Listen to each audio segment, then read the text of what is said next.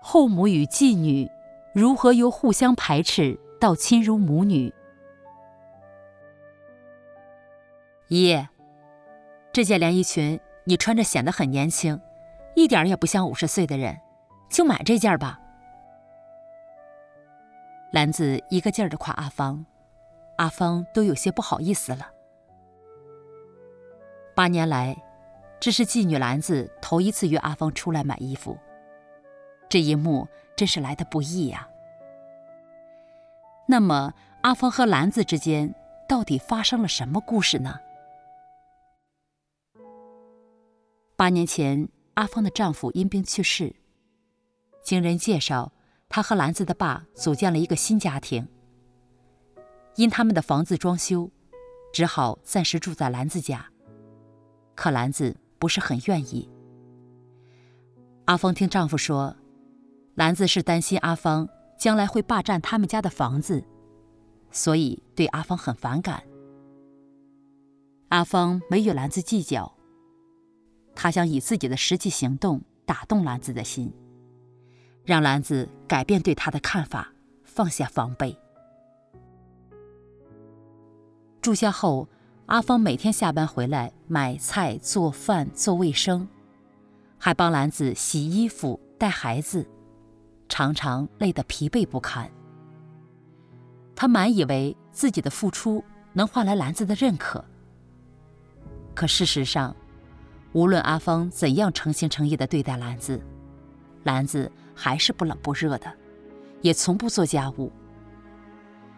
不管阿芳和丈夫多晚下班回来，都要做饭，而兰子成天就知道玩手机，连饭都得阿芳帮她盛。而且只要阿芳做的稍有一点不合她的意，兰子的脸马上就拉下来了。刚开始，阿芳在心里常常提醒自己：早就听说后妈不好当，但我得尽最大的努力当好这个后妈。用行动来感化兰子，让她看到我这个后妈没得说。万一我哪里做的不好，他要是在外面说我的坏话，那我的脸往哪儿搁呀？多忍着点吧。于是，阿芳还是一如既往地伺候着兰子一家。然而，无论阿芳把家里打理得多好，对兰子多包容。兰子对他还是爱答不理的。渐渐的，阿芳对兰子有了想法。我对你这么好，你什么家务也不做，还对我不冷不热的。要不是怕别人说我这个后妈不好，落下不好的名声，我才不会这么委屈自己讨好你。看来，我再怎么对你好，也感化不了你石头般的心。既然这样，以后我也不再迁就你了。接下来，阿芳对兰子也没有起初那么热情了。之后，阿芳不上班时，就故意约朋友出去逛街，不给兰子带孩子。一次，阿芳还故意当着丈夫的面找借口数落兰子。兰子虽然没有顶嘴，但脸色很难看。阿芳觉得自己终于出了口气。从这以后，阿峰对兰子的态度越来越冷淡，两人的关系也出现了危机。一天，阿芳下班回来，看到兰子背对着门在打电话，刚好听到兰子说。在我家住了这么长时间，我看他根本就没有搬家的意思，他就是个狐狸精，勾引我爸。我爸现在没有以前对我好了，我不喜欢他。正说到这儿，兰子扭头看见阿芳站在面前，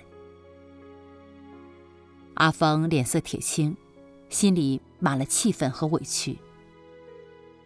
我和你爸住进来的时候。不是跟你说清楚了吗？我们的房子装修好了就搬走。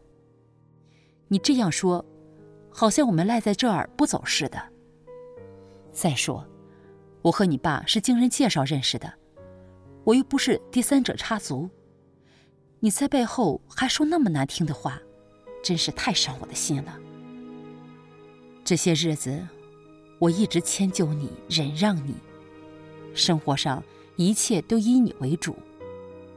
现在我只是稍微对你冷淡点儿，你就在背后说这么难听的话，这让别人怎么看我？我平时忍着，不想和你吵架，是怕街坊邻居听见了，说我这个后妈不好。可你也别太过分了。一股恨意从阿芳心里冒了出来，她低着头，没理睬兰子，强忍着内心的痛苦，径直上了楼。兰子的话就像一把刀一样扎在阿芳的心上，滴血似的痛。他越想越痛苦，再也忍不住了，关上房门，扑倒在床上，双手使劲抓着被子，咬住嘴唇，不敢哭出声音来。他不想让兰子和邻居们听见了笑话自己，任泪水顺着脸颊流淌。从这以后，阿芳和兰子之间的关系产生了裂痕。家里的气氛越来越僵。阿芳不想找兰子说话，兰子也不想搭理他。家务事还是一点也不做。只要阿芳在家，兰子照样把孩子推给阿芳。不仅如此，兰子看到阿芳洗衣服，还故意把晾衣架藏起来，害得阿芳到处去找。看到兰子故意刁难自己，阿芳心里很气愤。你越这样对我，我越不给你带孩子。有时孩子哭闹得厉害，兰子纹丝不动，阿芳也假装没看见。有时兰子吃饭时说想吃什么菜，阿芳假装没听见。阿芳看着兰子不满的眼神。心里也很受责备。我这样做是不是太过分了？但转念想到兰子在背后说自己的坏话，还故意刁难自己，阿芳还是不想理睬兰子。这天上午，阿芳看见一大堆脏衣服堆放在洗衣机上，她一眼看见兰子的衣服，心里的怒火就冒了出来。你那么闲，可你自己的衣服还都要我洗，我今天就不洗你的。阿芳把兰子的衣服挑了出来，放在一边。兰子逛街回来，看到她的衣服没洗，脸马上拉了下来，怒气冲冲地来到阿芳面前，大声吼着说：“你为什么不洗我的衣服？你住我的房子，给我洗衣服不是应该的吗？”哼！既然这样，你也别再赖在我这儿了，马上给我搬走，越快越好。阿芳听到兰子这样说，她感到心口堵得慌，积压在心里的怒火再也忍不住了，于是大声说：“一次没有如你的意，你大小姐脾气就爆发了。我为这个家做的还不够吗？家务活我全包了，你的孩子。”不都是我给你带的吗？我在你这里就像个免费的保姆，还得受你的气。你以为我愿意住在你这儿？你放心，我会尽快搬走。说完，阿芳跑到墙角，抱着头，任眼泪不停地流，似乎要洗刷掉她心中的委屈和伤害。她痛苦地想。我对他够好的了，为什么他总是一次次的伤害我？今天，他竟然赶我出去。传出去，别人肯定说是我对他不好。那我的脸面、名声，不都丢尽了吗？我想当个好后妈，为什么这么难呢？阿芳越想越委屈。眼泪像断了线的珠子往下掉，不知该怎么办。晚上，阿芳把白天发生的事和心中的委屈对丈夫说了。丈夫满脸的无奈和为难，一个劲儿的低头抽烟，末了只说了一句：“新装修的房子要通通风。”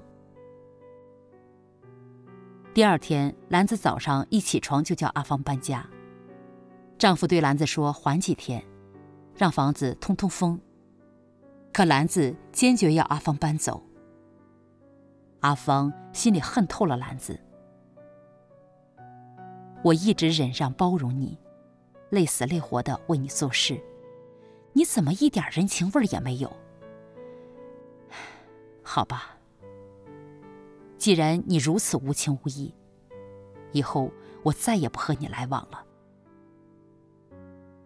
阿芳强忍着内心的痛苦和委屈。含着眼泪和丈夫搬出去了。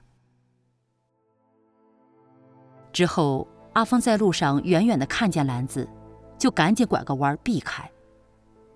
看到自己和兰子的关系变成这样，阿芳心里很难受。一天晚上，兰子给丈夫打来电话，说她和孩子在乡下孩子的奶奶家，明天孩子要上学，她有事。想让丈夫明天早上接孩子回来上学。丈夫这几天很忙，就看了阿芳一眼。阿芳假装没听到。丈夫见阿芳不理他，叹了口气。又过了几天，阿芳做好了晚饭，饭菜都凉了，丈夫才回家。一问才知道。是兰子低血糖头晕，接不了孩子，丈夫帮忙接孩子去了。可丈夫工作忙，很难脱开身。看到丈夫为难的样子，阿芳心里也很纠结。自己这样对兰子，丈夫夹在中间，也挺难做人的。想想女婿不在家，兰子一个人带孩子挺累的。需要人帮把手，自己和兰子不相往来，这也不是个办法呀。但想到兰子赶自己走的一幕幕，她实在不愿主动去跟兰子来往。可她看着丈夫疲惫压抑的样子，心里又有几分自责和担忧。如果长期这样下去，她和丈夫的关系不也很难相处吗？她感到很烦恼，不知怎么办。朋友知道阿芳和兰子的关系不好，就常常与她谈心，还把神的国度福音传给了她，告诉她只有神的话能化解人与人之间的矛盾，使人达到和睦相处。朋友给阿芳读了两段神的话。败坏了几千年的中华民族存留到今天，各种病毒不断发展，犹如瘟疫一样到处蔓延。就人与人之间足可看见，人身上的病菌有多少？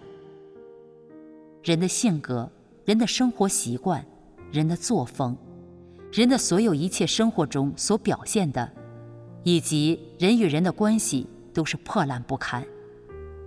以至于人的知识、人的文化都被神定为死罪。更何况人在家庭以及社会学来的种种经验，这些在神的眼中都被判决。因为生在此地的人吃的病毒太多了，似乎人都习以为常，不当做一回事。所以，越是败坏深的地方的人，人际关系越不正常，人都被撒旦败坏，勾心斗角，互相糟蹋，失去了敬畏神的心。人的悖逆太大，观念太多，全都属于撒旦。朋友交通道：神的话揭示了我们人与人之间不能正常相处的根源，是因我们被撒旦败坏了几千年。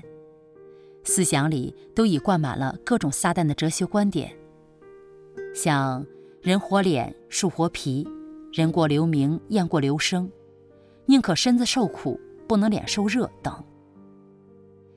我们凭着撒旦的这些哲学观点活着，做什么事顾忌的都是自己的脸面名声，一旦受损害，就会互相算计，互相争斗。丧失了神起初造人时的良心理智，因此人与人之间总是矛盾重重，争斗不断，导致关系越来越紧张，甚至反目成仇。就像你跟兰子之间，你帮兰子做家务、带孩子，付出了很多，但你并不是心甘情愿的，而是为了维护你的脸面名声，想让兰子和亲友。都说你这个后妈当得好。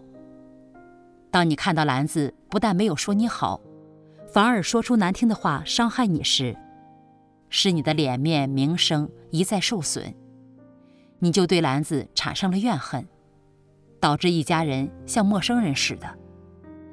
你丈夫夹在中间左右为难，你自己也为此挺痛苦的。其实啊，这都是我们。凭着撒旦的错谬观点活着，带给我们的苦害，使我们活得越来越没有人样。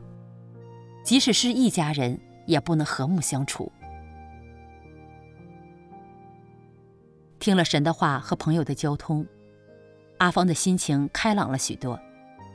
他明白了，自己之所以和兰子之间的关系闹成这样，就是因为自己受。人活脸，树活皮；人过留名，雁过留声。宁可身子受苦，不能脸受热，等撒旦的错谬观点毒害太深导致的。阿峰想到当初住兰子家时，自己为了当好后妈，赢得兰子的好感和亲友的好评，把家务活全包了，任劳任怨地干。可当他的付出没有得到兰子的认可，反而还听到兰子在背后说自己的坏话时，感觉自己的脸面名声受损，就心存怨气，不愿搭理兰子，也不愿给兰子洗衣服、带孩子了，还和兰子大吵，发泄心里的不满。当兰子赶他走时，他更感觉颜面扫地，心里更加怨恨，暗下决心和兰子老死不相往来。甚至看见兰子有难处，也不想帮她。阿芳回想和兰子相处的一幕幕，认识到自己所做的一切，根本不是真心想帮助兰子，而是为了维护自己的虚荣脸面，为了得到别人的夸赞。所以她觉得名声受损，就能一改常态，甚至和兰子撕破了脸皮，不能和睦相处。阿芳不禁自问：“我这哪是把兰子当做自己的女儿对待呀？如果是自己的亲生女儿，肯定会不讲条件、任劳任怨的做，即使孩子有错，也能包容忍耐。”阿芳认识到，原来自己没有尽好当妈的责任。想想，兰子年轻不成熟，做不惯家务。他帮着做也是应该的，就是不在兰子家住，他也是要做家务的。但他却总跟兰子计较，活得没有一点人样。认识到这儿，阿芳心里对兰子的怨恨放下了一些。在接下来的日子里，阿芳认真的读神的话，也过上了教会生活。一天，阿芳看到一段神的话说：“神造了人类，无论是人类败坏之后也好，还是人类能够跟随他也好，他都把人类当成了他的至亲，就是人类所说的当成了最亲的人，而不是玩物。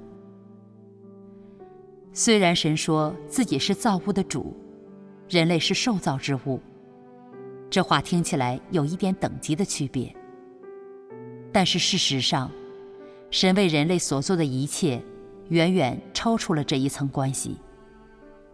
神爱人类，眷顾人类，牵挂人类，包括他源源不断地供应着人类。在他心里，从来不觉得是额外的事，从来不觉得这是一件功劳很大的事。他也从来不觉得拯救人类、供应人类、赐给人类一切是对人类做出了很大的贡献。他只是以他自己的方式，以他自己的实质与他的所有琐事，这样默默地、静静地供应着人类。无论人从他得到了多少供应与帮助，他都没有向人邀功的任何想法或者是举动。这是神的实质决定的，这也正是神性情的真实表露。揣摩着神的话，阿芳的心被神的爱感动了。按着人的想象，当人被撒旦败坏、背叛神之后，就成了神的仇敌，神就不会再对人类有爱了。但事实上，无论人是否经过败坏，神对人的爱不变。神为了拯救人类，不愿看到人类继续被撒旦败坏吞吃。在恩典时代，神亲自道成肉身，被钉在十字架上，做了赎罪祭，救赎了所有在撒旦权下的罪人。在末世的今天，神又重返肉身，为了彻底拯救败坏至深的人类，发表了数百万字的真理，来洁净变化人，让人脱去败坏，能够自由释放的活在神面前。想想神那么高大，那么尊贵，却忍耐着人类的败坏和悖逆，卑微隐藏，生活在人类中间。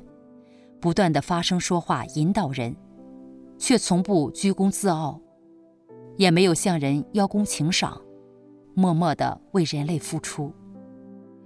神所做的一切，流露的都是无私的爱。认识到这里，阿芳感到很蒙羞。她想到自己和兰子相处，总凭撒旦的处事哲学活着，表面上是帮着兰子干活。其实都带有自己的存心，都是为了维护自己的脸面名声。一旦得不到，就不愿为兰子干了，导致母女关系僵持不下。他感觉自己太自私了，哪有一点真实的爱？阿芳心里很受责备，同时也被神的爱感动着。他祷告神帮助他和兰子处好关系。接着，他又看到神的话说：“正常人的性情没有弯曲诡诈，人与人有正常的关系，不搞独立，生活不平庸不腐朽，而且在所有的人中间高举神，在人中间贯穿神的话。人与人和睦同居，都活在神的看顾保守之下，地上。”充满和谐之气，没有撒旦的搅扰，在人中间都能以神的荣耀为根本。这样的人都是犹如天使一样，单纯活泼，不曾向神发怨言，只为神在地的荣耀而献上自己的所能。从神的话中，阿芳明白了，以往没有神的话做根基，自己。只能凭着处世哲学活着，结果所流露的处处都是撒旦性情。虽成了一家人，但却和兰子常常闹纷争。要想活出真正人的样式，就得背叛自己以往错误的处世哲学，能够凭真理做人，凭着神的话活着，不能再为了维护自己的脸面虚荣，和兰子互相算计，你争我夺了。应该用自己的活出来满足神、见证神，这样才能蒙神祝福，与兰子和睦同居。阿芳明白了神的要求，心里轻松了。一天中午，阿芳和丈夫刚准备吃午饭，这时丈夫的电话响了。兰子打来电话说孩子不舒服，闹腾的厉害，叫丈夫陪她去医院。挂断电话后，丈夫说他下午要去单位对账，没时间，想叫阿芳陪着兰子去医院。阿芳心想，兰子又没有叫我去。而且她很长时间没理我了，我去了，她要是再不理我，多尴尬呀！阿芳刚要开口拒绝，心里突然一惊：我这不又在维护自己的虚荣脸面吗？实行神的话，不是光在口头上说说，而是要有实际行动啊！想到这儿，他赶紧在心里向神祷告。神呐，我的败坏性情又出来了。我害怕去兰子家，他不理我，又想维护我的脸面。求你保守我的心，安静在你的面前。神呐，在这件事上，我愿按着你的心意去做，愿你带领我，加给我力量。后来，阿芳想到一段神的话说。人常常不实行真理，常常背叛真理，常常活在自私卑鄙的撒旦败坏性情里，维护自己的脸面，维护自己的名誉，维护自己的地位，维护自己的利益，没得着真理，所以你的苦恼太多，你的烦恼太多，你的捆绑太多。神的话说到阿芳心里了。他想到自己不想去帮兰子，就是怕脸面虚荣受亏损，这样永远也实现不出真理，给自己给家人带来的都是烦恼。他愿祷告依靠神，放下脸面，勇敢地迈出这一步。如果兰子不搭理他，他就学会包容忍耐，活出正常人性来满足神。想到这里，阿芳淡定地对丈夫说：“你去上班吧，我这就向单位请假，陪兰子带孩子去医院。”丈夫惊讶地看着阿芳，笑着点点头，高兴地上班去了。阿芳来到兰子家，诚恳地说：“兰子，以前是我不好，太计较你对我的态度了。”使得咱俩不能好好相处。以后咱不计较那些了。一家人在一起就要互相理解、互相包容。孩子的病咋样了？咱们赶紧去医院吧。兰子吃惊地瞪大眼睛，愣了一会儿，红着脸不好意思地说：“姨，以前都是我的错，是我根本不想接纳你。”才故意事事刁难你，我那么过分的对待你，看得出来，你都是在尽量的忍让我，是我对不起你。阿芳很受感动，眼眶湿润了。他知道这是神话语的带领，使他放下了脸面，放下了成见，不计前嫌的和兰子一起带孩子去医院。母女俩之间的隔阂终于解除了。此时，阿芳心里舒畅极了，一个劲儿的感谢神。从这以后，阿芳和兰子的关系越来越融洽。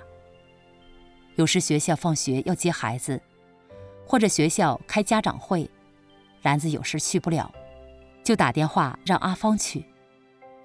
有一次，阿芳临时加班。兰子提着保温饭盒来到单位，笑着说：“姨，我爸今天给我维修卫生间的水管，说你在加班。我想着离这儿近，就给你送饭来了。”阿芳感动地说：“你一个人带孩子也很辛苦，不用给我送饭，我随便买点吃就可以了。”兰子边往外拿饭菜，边笑着说。外面的不卫生，你快吃吧，一会儿就凉了。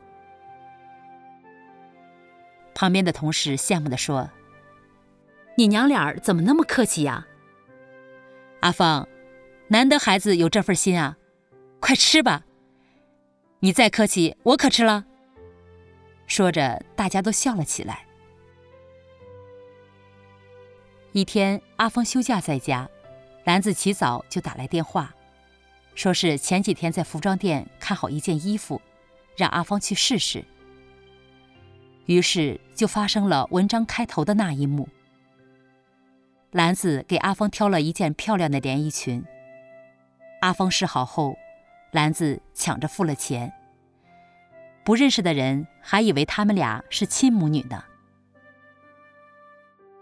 买完衣服，他们娘俩有说有笑的走在回家的路上。阿芳感受着这份温馨，心里有说不出的高兴。